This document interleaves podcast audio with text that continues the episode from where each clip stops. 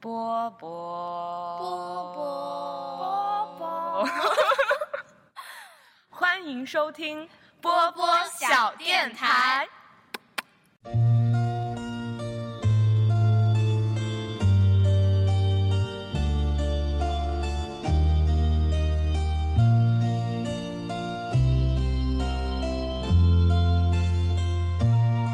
电台我波波人软话很多。，Hello，大家好，欢迎大家收听本期的波波小电台，我是公公田。我是笑笑，六四零，呃，我们这一期呃已经更新的时候，应该已经又停更很久啦。然后这一期很难得三个人聚在一起。那这一期我们主要想跟大家聊一聊关于呃房子的收纳或者是装饰的这个问题。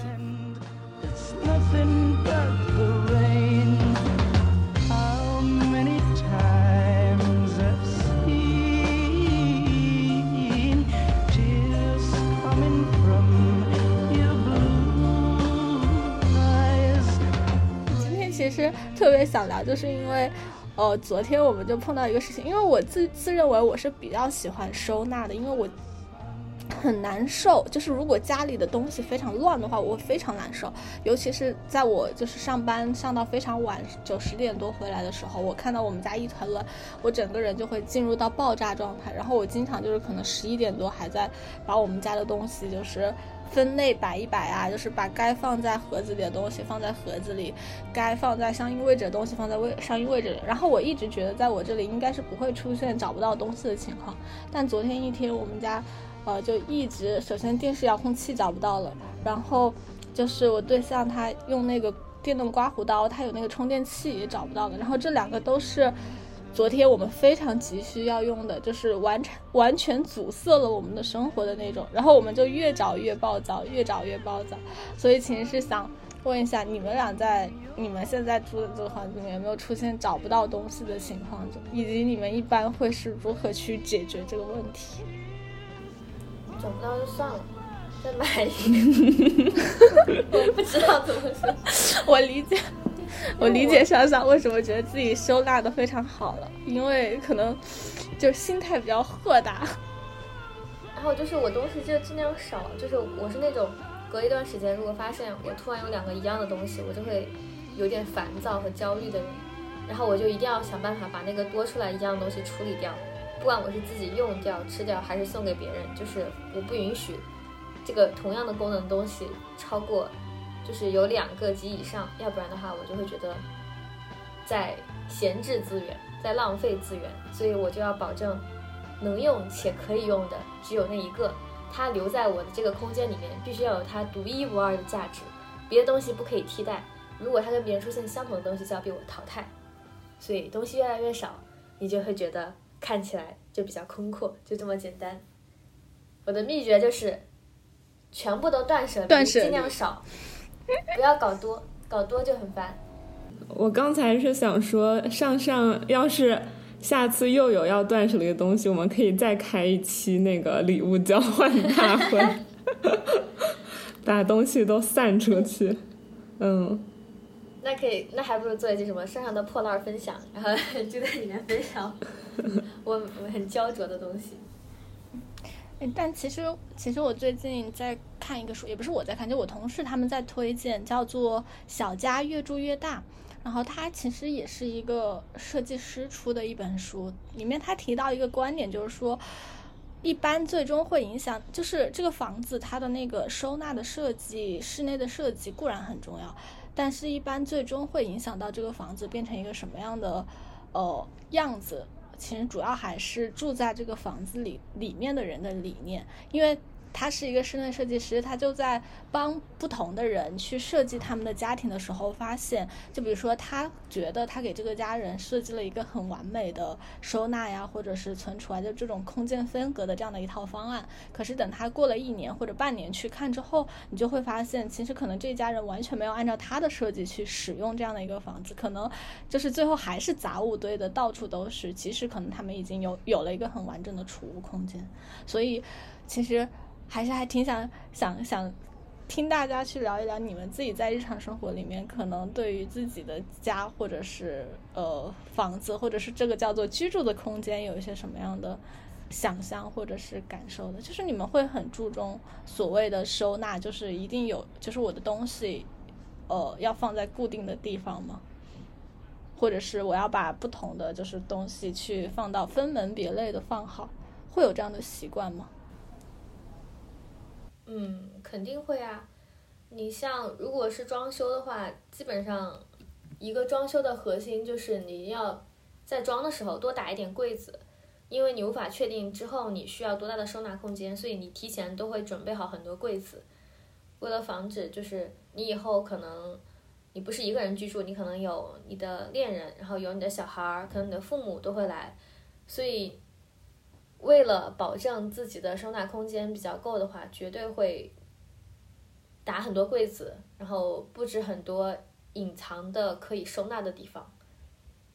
比如说床下，比如说呃入门的时候电视呃墙壁有一排柜子，或者是电视后面做一排柜子。隐形的柜子，我觉得中国人是不是大家我不知道是不是都是这样，很注重就是提前预制好很多收纳的地方。在我们家就是，就什么话都不说，一定要多打柜子，其实核心理念。嗯六四零呢？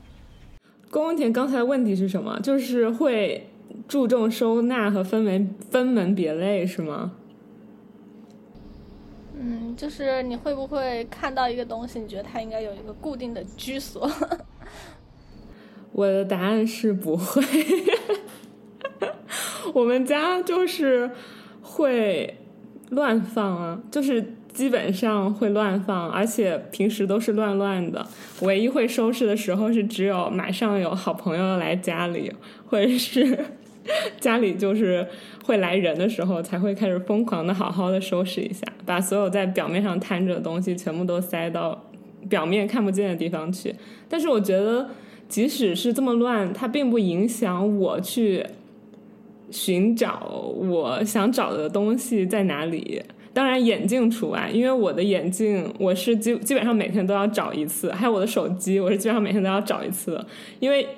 当我不戴眼镜的时候，我就会不太能看得清家里的东西，这个时候就特别需要找眼镜，然后加上我眼睛又看不清，所以就很难找得到。对我得先找到我的眼镜，我才能继续找到我的手机，这个是。但是我发现其他的东西，我会很容易的，就是。记起来，就比如说阿青问我说：“哎，今天刚买的雪里红在哪里？”我就会说，它就是在嗯冰箱的冷藏的最下面的抽屉左边那一个，然后就找到了。然后比如问我消毒纸巾在哪里，我就会说：“啊，它就在洗脸池底下的那个柜子里。”或者再问我一些。比如什么衣服在哪里，或者是什么呃针线包在哪里，我就会说哦，那个好像就在我们储藏间的呃从上往下数第三格里。就是我不知道为什么我会自己的脑袋里面有这样的信息和地图。当你需要找到一个什么，也许我前不久曾经在那个地方见过它，所以我就能够很快速的找到，哎，好像就是地图上的这个点，然后就去找到那个我要找的东西。所以对于我来说。嗯，还算 OK，就是没有很刻意的去收纳或者是收拾，但是基本上都能找到东西。嗯但我刚刚听你描述，我感觉你们家东西其实还是都收起来的呀。没有，那你是没有看到在外面的东西有多少，收起来的只是一部分，可能外面有百分之五十，收起来百分之五十吧。对。那你们每天回来看到家里摊了一地的东西，不会难受吗？我还好，我们都还好，但是我就是休息和解压的一个事情，就是去整理房间。所以说，就比如说，我想脑袋放空了，然后不想想任何的事，也不想工作，我就会开始收拾，比如说某一个区域，然后就慢慢把它从摊的很杂很乱的，然后收拾成一片很干净的感感觉。我也会很享受，嗯，我觉得可能摊就是为了收拾吧。但我的感受就是，呃，我每次看，其实可能也有那种感觉，就是把它收拾的比较整齐之后，你会觉得比较解压。但最近我发现的问题就是说，我发现我好像每次收拾的时候，可能也是比较累的时候，就像你刚刚说的，是一种无意识收收拾的状态，就是我潜潜在觉得这个东西应该在这个地方，那个东西应该在那个地方，最后等到真正要用这个东西，尤其是当这个东西是，比如说使用频率是两三个月一次的时候，我找他可能就要找两天。就是完全找不到。然后昨天就是我们家一个常用的那个充电器，我在一个袋子里找到了，那个袋子上面我写着这个袋子里的东西永远都不会用到，我当时就很崩溃。我就觉得啊，这个幸亏我把那个袋子仔细的翻了一翻，所以，呃，那到下一个问题，就下一个问题想问一下上山和六四零，你们一般有囤物的习惯吗？就比如说固定的囤一些。呃，沐浴露啊、卫生纸啊这种类似于生活用品，尤其是在这次上海疫情之后，就是有没有这样的一些习惯呢？上上先，我还好吧，我就是正常的囤，就比如说我的牙膏快用完了，然后我就会，或者是我有时候出门去超市买点别的东西，我就顺手去，嗯，复购一些我觉得目前已经用了还剩不到二分之一的。一些生活物品，比如说沐浴露啊、洗发露啊、护发素、牙膏等等。牙刷我是一般会多备一下，还有毛巾，因为我怕万一有一些好朋友、闺蜜要来找我玩，万一要留宿的话，有毛巾跟牙刷嘛。其他的我都还好，不太会复购，我不太会存一下子囤很多东西，因为我有时候会囤囤忘记，我就会忘掉自己有这个东西，然后就等它烂掉，然后我就发现之后还要打扫。所以一般像双十一啊、六幺八，你也不会说，呃，买一堆卫生纸在家里放着。我不会，因为我觉得东西本来就不够，除非是我会买那种小的囤，比如说，呃，姨妈巾，它可能买六包，然后有一个优惠，这种我会囤，但是我不会囤，比如说五提卫生纸，然后因为我拿回来我就没地方放啊，我如果放在那儿就很占我的日常的空间。然后我就觉得，我一个人生活也不需要消耗太多的生活物品，我就不会囤很多。嗯，六四零呢？我同上吧，跟上上差不多，不会囤。对，但我可能会，我会收集一些很多人看起来觉得没有什么用处的东西，就比如说去那种二手市场，然后淘到一些很。我自己觉得很有意思的，什么小首饰盒呀，然后小罐子啊，小装饰物啊什么的，就会把这些可能别人已经遗弃了的东西当成宝贝捡回家。对，然后自己还爱买一些 玩具，就特别是每次去麦当劳最爱点开心乐园餐，因为就是想要他的玩具，然后也会想把这些玩具摆在家，这算是一种囤货嘛？就囤一些没用的东西，对。家在没有客人来或者是没有收拾的时候，就是我们家洗衣机上面一定全部都是各种衣服，就是周一到周五洗澡的衣服全部都扔在了洗衣机上，然后呃床上、沙发上、椅子上，只要就是目之能及能够扔东西的地方，一定有衣服跟衣架。我也不知道那些衣架从哪里来的，就到处都是。然后还有一个就是我们家经常会从那个美团买菜上面去买东西嘛，然后我们家进门的地方一定会堆着一桶。一堆美团买菜的袋子，装着各种各样的乱七八糟的买的东西。有有的东东西甚至买了，可能类似于生鲜类的，可能买了好几天了，都忘了从那个袋子里面拿出来。我就觉得我们家真的是一片凌乱不堪。但是我就很哎，就感觉心情还好的时候，就好像还能忍受。但是心情一旦不好的时候，我就会对我们家的这种杂乱感到非常的难受。然后一般呃有好朋友来的时候，我有。就是也是为数不多的会疯狂打扫的时候，即使是非常好的朋友来我家里，我觉得在进来之前我还是得收拾一下，就是我不能，就是至少洗衣机上不能有内裤吧，就这种就很尴尬。但是，但是我感觉好像我对象他好像对这些就比较无所谓。就我们上次一起就出去玩，然后我们家就没有收拾，就是。周一到周五已经堆了一整周了，就是家里已经很乱很乱了。然后我们周日呃周六的时候出去玩，就家里还没有来得及收拾的时候，回来的路上刚好他有一个同学就说要来我们这边吃饭还是怎么样，然后就在地铁就遇到了，就说从地铁一起回来。我就心里想啊，那不行啊，就现在回去，这家里见不得人呢。他说没关系没关系，还好还好。然后然后后来就带回来，带回来那一瞬间啊，我的天呐，我觉得很难受，非常难受。然后我就赶快我说你们在门外待一会儿，我就快速的把我们家里的那些堆到到处的衣服给他收了一下，然后其余的凌乱就哎就那样吧，就那个过程。上周五的时候去我们一个同事家打德扑，然后那个同事她是跟她男朋友一起住嘛，然后她男朋友也是我们一起认识的，然后我们一起去，就除了三个女生，还有六七个男生吧。然后去到他们家的时候，就他们家沙发上就堆的都是衣服，还有 bra。然后我当时进去的时候，我就呃就啊我我我也不知道我这个举动是不是多余，我就第一瞬间我是想着提醒他把 bra 收一下，但是他没有理我，说不定人家就是想我就辣子，人家就是想展示出来。不懂这个举我多动的意此一举了？我就因为我先进去嘛，就是那些就是男生他们还在那个门口玄关的地方换鞋，我就直接跟他说，我说你要不要把 bra 收一下？啊，他说没事没事，我就哦我说那就没事没事，是我多言了，是我多嘴了，我闭麦。我说 OK OK，嗯，还挺好的，就感觉不同的人其实对于这种感受还是不太一样，也也许是真的觉得大家都比较熟了。但是我一般还是会把内衣内裤就是稍微收一下，如果洗就是洗好了晾着，不会晾的很明显，晾在外面挂的很明显。嗯六四零呢？就是你朋友来你们家，你一般会收拾哪些东西？就全收拾啊，就是收拾的很干净。哎，其实我还有一个问题想问一下你们，就是对于租的房子，你们大概愿意投入多少的成本或者是预算去把这个房子就是改造的更好一些？就是你们是会愿意去嗯花大价钱改造你租房子的人吗？看你要住多久了呀？如果你只租一年的话，肯定想的是所有东西都从简，因为你一年之后要搬家。但如果你租房子，你要一租就租十年，你可能就在这工作了十年，那你就就可以好好的把它弄成家一样，它就像你的家一样。对，我觉得如果居住久的话，你自己考虑，比如说你未来三年到五年你都会在这个房子居住的话，而且你的工作不会地点变动很大的话，我就会考虑租那种一居室，或者是跟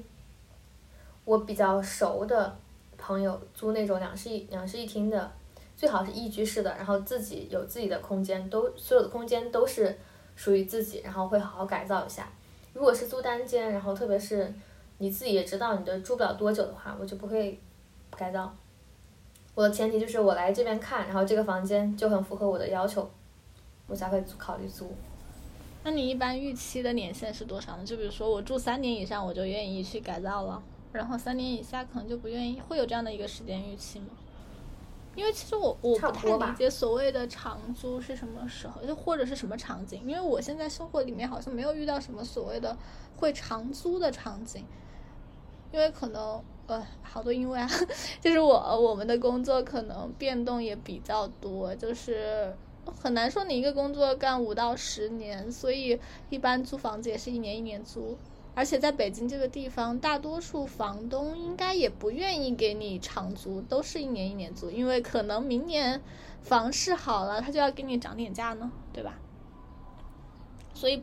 所以第一个其实是想了解一下，你们觉得的长租到多久是算长？然后你们会遇到长租的场景吗？上上肯定现在以后不会了，但是你可以想象一下，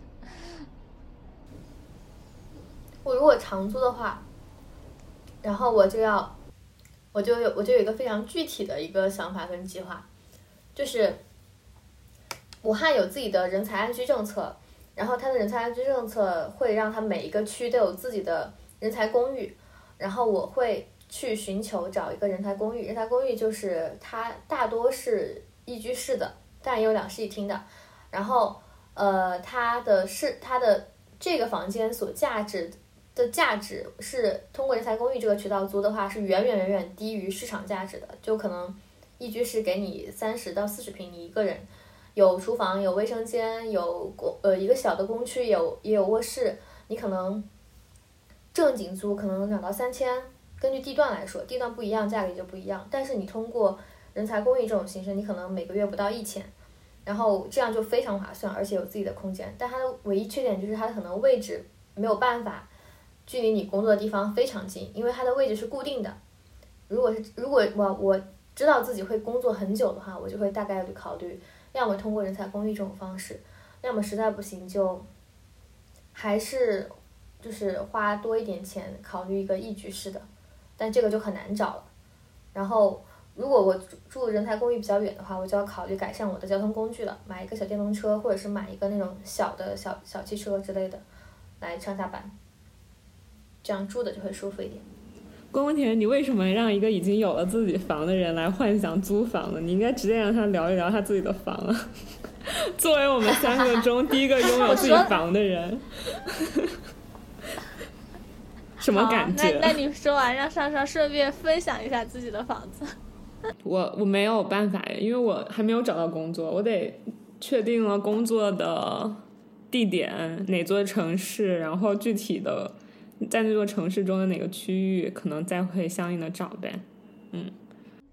所以其实最终影响你要不要对这个家改造的，还是一个漂泊感，看你能不能找到一个相对安定的住所。像我们现在租这个房子，基本上也是一年一租。去年租的时候也没有觉得今年会继续续，然后今年感觉好像还 OK，因为搬家实在也太麻烦了，所以就继续续上了。但是你也不太确定你明年六月份还会不会。就是在这附近工作呀，或者是这个房间能不能符合你的预期？所以我每次就是呃，就像刚刚六四零说的，就是你可能对这房子其实有一些期待，但是期待着期待着，好像有的有的时候又觉得好像你又住不了多久，你又给它打磨掉了。然后我感觉我在这个家添置的最多的家具就是各种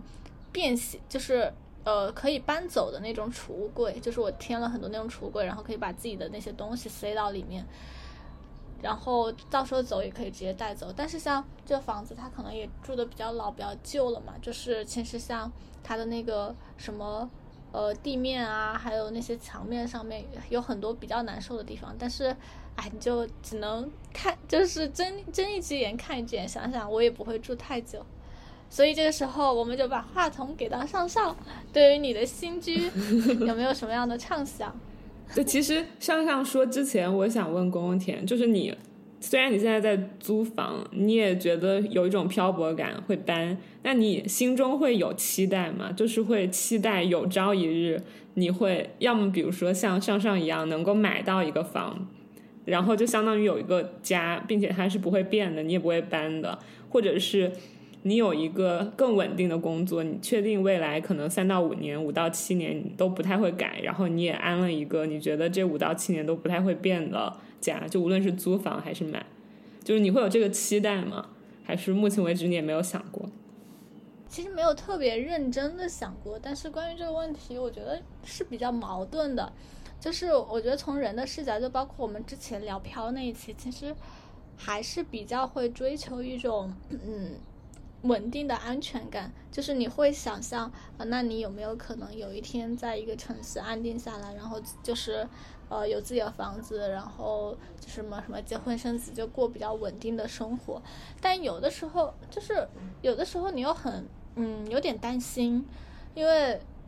因为我觉得怎么说呢？第一个就是说，呃，当你的就比如说像我特别注重那个。上班的那个通勤时间，那你其实像你房子固定的居所之后，其实有很多，反正那种呃，你觉得换工作啊，就是你在做工作啊或者生活的很多抉择里面，你其实会考虑更多的东西，它其实会成为你，就是当你很稳定的去有了一个居所，或者是有一个什么样的。锚定点的时候，你在做其他的很多决定的时候，你考虑的因素就会被这个东西影响，所以这个心态其实有一点矛盾。就现在租房吧，你可能会有很多不自由的地方，但是哦，不要不自由，就是不舒服、不爽的地方，就是你可能住的不爽或者怎么样，你或者觉得比较漂泊，但是你其实你会拥有一种自由感嘛，就是哦，那我真的住的不爽了，这个小区我很难受了，那我就想换就换了，但是呃。买了房子之后，你可能就没有办法那么容易去换掉。但是，哎，就是就是还是那种很矛盾的感受了。就是我不知道你们有没有能不能 get 到，应该可以吧？好，让上上这个已经不自由的女人来聊一下。就我觉得这个就跟我毕业的时候考虑的一些事情很相似，就是距离和房子这个问题是会影响你很多重大的抉择。因为我有一个朋友，嘿，我是真的有这样一个朋友，他工作也算是稳定，然后对象也谈好了，但是他他在其他的省份，其他的也是一个重点的省会城市，然后他前段时间告诉我说他很想回武汉，然后影响他做出这个抉择的一个重要点就是他觉得在他现在所在的城市生活成本非常高，一个很重要的一个大头就是购房的压力，然后他觉得这个会严重降低他的生活品质，他没有办法去接受，因为因为要考虑以后成家购房而导致自己生活品质降低，他接受不了，所以他就想回武汉，就是中部中部城市的房价基本上大多都比较低，相对来说比较低，特别是长沙呀，长沙比武汉更宜居，这里推荐一下长沙。然后他就跟我讲了很多他的他的忧虑，然后然后嗯，他非常焦虑，就也带动了我的一些思考。然后对他来说，可能这个房子带来的安全感和稳定感，在他心中就压过了他对于呃工作选择呀，甚至对一段亲密关系的一些定义，这个可能对他影响就比较大。然后还有一件事情就是，从我自身来讲吧，对我来讲，我也觉得通勤距离非常重要。我是很难接受我的住所跟我的工作的通勤距离，呃，通勤时间、通勤距离我不清楚，通勤时间超过四十分钟的，就是我不论我自己用什么样的方式，不管我是开车呀，还是坐地铁啊、坐公交啊，不重要。就是如果我通勤时间超过四十分钟，我觉得我这个人就会就很烦，就可能觉得上班就本来就已经带给我很多的压力了，然后我通勤还要每天搞这么久，如果路上遇到的人又很挤，然后车又很堵的话，我可能整个人就非常焦虑，就非常的毛躁，所以无法接受这样。这个这个对于距离的衡量也影响了我对亲密关系的看法，就是我现在在汉阳区，我是无法接受我的对象在 江夏。我没有说江夏不好，可是太远了。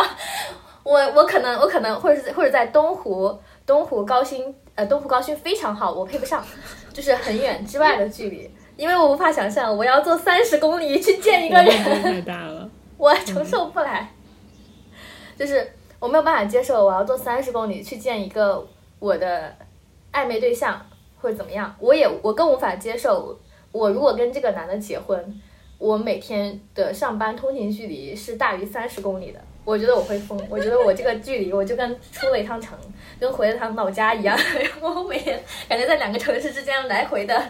来那回进你们可以行通勤，，你我无们可以一起。住在离你工作地点近的地方呀，让他这样的话，对于他来说，其实也不是很公平，特别是对于他的家人。如果他的家人知道 他一旦为了这个女人，每天上下班要走六七十公里，这个女人给你带来了什么？然后我觉得这样其实影响一个关系的和谐稳定。你刚开始可能没说什么，你后面时间长了，人家每天上下班都搞个把小时。时间一长，人家压力工工作压力也大，然后其实都是你会觉得这是他多余的付出，不对等的付出，你会对此你心里也可能也有一点愧疚，人家也可能是他心里觉得自己在这段关系中，就是可以拿出来说的一个点，就是万一以后吵架说啊什么，老子天天上下班 几十公里，为你怎么怎么坚持了半年，然后你就你那个时候就没有吵的论点，你就无话可这个是我说，万万没有想到就会。处于弱势，你就吵不赢他，所以你男朋友，然后我不允许这样的情况你男朋友是 汉阳人是吗？或者武昌或者汉口？啊，他不，他工作在在在汉口，然后但是他住的地方又在另外一个区，在东西湖。但是他每次见我都是他自己开车过来见我，就是我自己一般不会主动跑那么远，但是还好吧。但是我也愿意在中间取一个地方，也还好。就是这个是，嗯，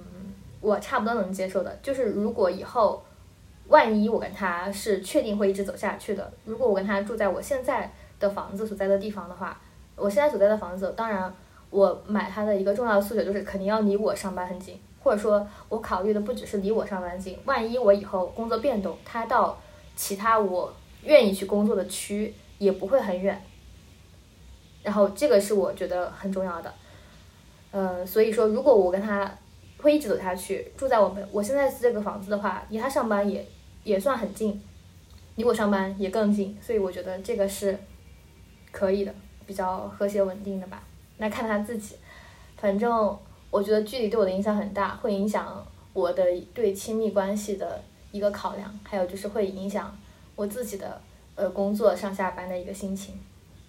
对，所以为什么不会？如果我跟一个我现在是单身，我跟一个一个帅哥在呃在暧昧，然后他突然给我来一句呃我在东湖高新，我就会说啊，我就我就会马上迅速退出。然后，但是我说的时候，我可能就觉得哎大家可以当朋友啊什么的，因为我觉得他每次来找我，他太费劲了，我找他我也很费劲。就是我，因为我是坚决坚决不能够接受异地恋的，所以我更无法。就是如果你住在那边，我住在你住你住君住长江东，我住长江西，君住上游，我住下游，对我来说，我们就是在异地恋。然后这就是以上，这是我的观点。然后我觉得挺好，就是，哎，就是，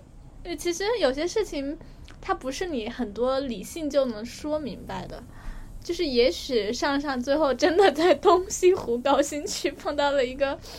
非常优秀的、非常喜欢的男生，也许也不一定有问题。只是现在可能，就比如说你让我分析起来，我现在在海淀区，你让我跟一个在朝阳区的人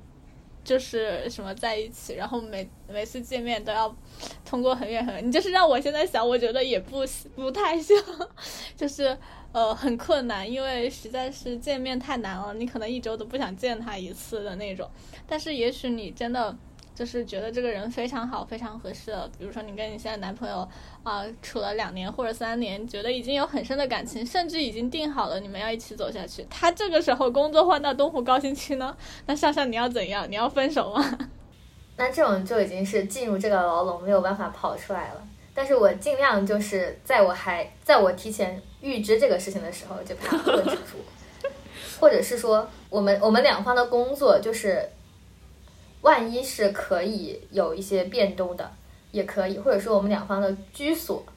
就是会有一个折中。比如说我以后可以嗯开车上班或者什么，也可以，也不是完全无法接受吧，就是我会如果不是处于那种你说的已经谈了，感情已经很深了，这个是无法挽回的局面，无那这样也没办法，那那就肯定还是 还是感情比较重要，因为这个人你已经谈了很久了，嗯，就这种你们彼此已经建立信任了什么的，那那那就还能怎么着？那那就继续谈呗。但是如果你还没有这个选择之前，你了解了这个事情，除非这个人的魅力让我觉得所爱隔山海，山海皆可平，但是我觉得这样的人很少。然后如果没有以上让我产生这种冲动，我就会觉得，然后而且他自己的工作，他基本上确定是不可能换的，也不可能调动地方的，那我就觉得，那可能我就不会那么那么那么的考虑他。因为后面成年人工作，你又不是长期谈恋爱谈的很深的那种情侣，成年人工作就很累的，很累之后自己还要驱车三十公里到你的面前，然后你们一点一因为一点小破事儿，比如说因为因为今天什么排队买雪糕的时候怎么怎么样意见不合又大吵一架，他有驱车三十公里再回去，我觉得这样这样就很消耗感情。上上说的好像是发生过类似的事儿一样，有故事。也还好，至少他没有驱车三十公里，觉得已经不错了。我的态度已经很好了。什么了？我其实我刚刚还在笑一个，我就觉得还挺好的。上上很霸气，你就来我的房子住吧，感觉有一种富婆要包养别人的感觉。看那个我们的通勤距离，就万一他通勤住他那边更近的话，那他就是同住那边。只是说，万一以后双方的工作有变动啊，看，然后会不会有调整这种，不一定就是说什么一定要住我这里什么，这个我觉得都还好，不是那么大的问题。哎，反正我觉得，就是大家都可以根据自身的诉求看一下你觉得什么最重要。像有的，我有一个朋友，他就觉得异地恋挺好，那那我也没有办法，我只能祝福他。他觉得，所以我我就是这个就是看个人的想法，就是喜欢双向奔赴，还是觉得我就在这儿等着，等着人来奔我。我反正我刚刚整体听上上描述，我觉得就是我就是两个点吧。第一个点就是我觉得其实，呃，有的时候很多你想好的规则规划呀，其实是呃抵不上一些变化或者是感性的东西，所以其实可以在我们对，就是也有这个，对没有特别稳定的时候，其实我们会对未来或者是对亲密关系有一些所谓的理性，所谓的一些理性的描述，去描述我们想要什么样的东西。但也许，呃，呃，你就是喜欢上一个人了呢，或者是这个人。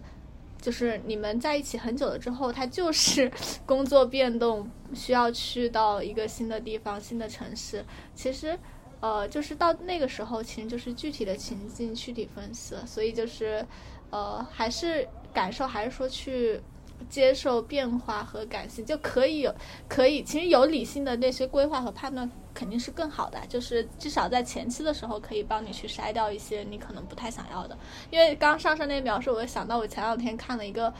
就是。视频就讲小红书上有一个女生，她用 Excel 做了一个特别完整的表格，从各个维度、各十六型人格去考察，然后用了一年的时间，好像跟一千多个男生去聊天、相亲、面试，然后去打分，看谁符合她的标准，然后最后去找到了她现在的男朋友。然后她觉得她跟她男朋友特别的契合，不管是从十六型人格上，还是从星座上，还是从他们沟通的同频度上。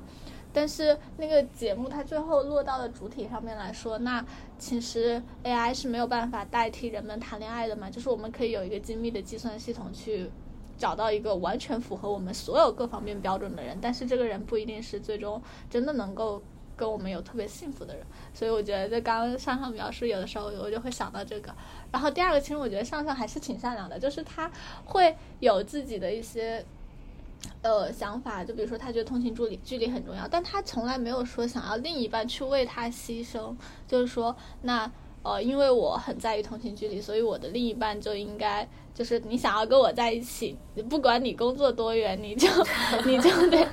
跟就是住的离我上班的地方更近。因为其实像我们现在在北京上班的时候，很多小情侣都有这种问题，就是两个人公司不在一个地方，甚至可能隔得非常远。其实经常就会讨论那。到底要住在什么地方？然后其实很多男生，呃，我反正我周围有很多男同事都是顺着他的女朋友住的地方就去住的离他女朋友很近，然后他自己通勤就比较远。呃，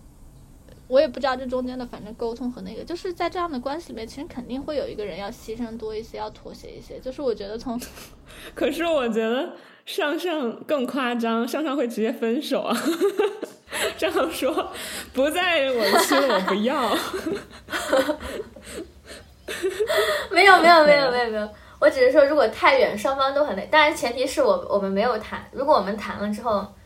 那能怎么着？那只能双方找一个折中的距离，每个人跑十五公里呗，那没办法。我觉得其实就算是想直接分手，也比说就是呃，因为我爱你，所以你要住的离我更近。我不想跟你分手，就是吧？你看理念都不一样。嗯，是的，我也觉得，我是怕那个，因为一方一直在付出的话，其实对他也会很不公平的。然后他他内心其实也有很多的想法，只是男生可能会把他压住。然后到后面时间长了之后，他他可能就也我不知道，可能有一些有一部分人会形成一种心理上的一种。不平衡，他会觉他会觉得自己为你付出的很多，因为他觉得每天都这样来回来回，我都是在为你付出。万一之后有什么矛盾啊摩擦，就很容易把当初的付出当做刺向对方的利刃。就是京剧京剧真的说的太好，就是这句话，记一下，刘思明，你反正也得拿笔记一下这句话。你每句我都。当初的付出变成刺向对方的利刃。嗯，这句话记一下，然后那个时候就会双方就会很受伤嘛。嗯，行，那其实这一期整体也聊的差不多了，从租房怎么去生活到买房，到买房到亲密关系的影响，感觉话题跨越度还是挺大的整体。啊，不过其实也还挺好，就看到大家其实在不同的人生阶段的一些思考，感觉现在就是上上快快的走在了我们的前面，就是要要有一个比较就是稳定，然后比较呃就是有安全感的生活。嗯，上上，你有还房贷的压力吗？我现在贷的不多吧，贷了一部分，然后主要是因为我现在的话，要等我之前是要等我的工作，因为我买房那一年我的工作才上班一年嘛，然后公积金交的就不够多，然后目前是我我父母那边在还，然后等我满两年之后，我的公积金足够支付了，就完全覆盖了，就用我的自己来还。大概就是需要还多少年？你有概念吗？有啊，因为我们嗯贷的不多嘛，五六年。嗯，那你会觉得你这五六年是这个房子的奴隶吗？我还好，因为我觉得我妈就是我天天活得特别像明星一个一样，挺好，挺好，对，我觉得挺好的。就是你让我吃包方便面，我我也觉得也可以。然后我妈就不知道我每天一个人在笑什么，就觉得没有什么值得开心的。你为什么这么开心？我说我觉得也挺好，就无所谓。而且你可以吃喝，你可以，你可以薅单位的羊毛，就是 吃个早饭，吃个中饭，然后把早饭剩下的打包一点当晚饭，然后然后说，就我觉得还好吧，就是我没有特别强烈的物欲的追求吧。目前来说，我可能有段时间可能会有，嗯，还好。还有就是我们这个年龄阶段比较好的一点，你没有作为家庭的一些支出，特别是对于下一代的一些支出，因为那些支出是你无法避免掉的，你没有办法，你必然会降低，很就是大大降低生活水准。所以我觉得我个我个人一个人的话，我觉得还好，也没有什么特别需要生活支出的大头的东西。挺好的。嗯，那我们这一期大概就到这里。六四零和上上最后还有没有什么想说的啊？没有了。我没有什么想说的，我呃在此也还是声明一下，我觉得江夏和我觉得江夏非常好，走遍天下 最美江夏，我真的非常爱江夏，我希望下以后有机会我也是个江夏人。然后东湖高新也非常厉害，东湖高新的你看房价那么高，住在那里面全部是能人，全部是牛逼的大神，是我不配，我觉得你们都非常好，好没有了。好，那我们这一期就到这里。因 为我怕我说出那样的那样的口吻，有人就说哼你还瞧不起我们，我们还瞧不起你呢，你说的什么？我没有没有那个意思。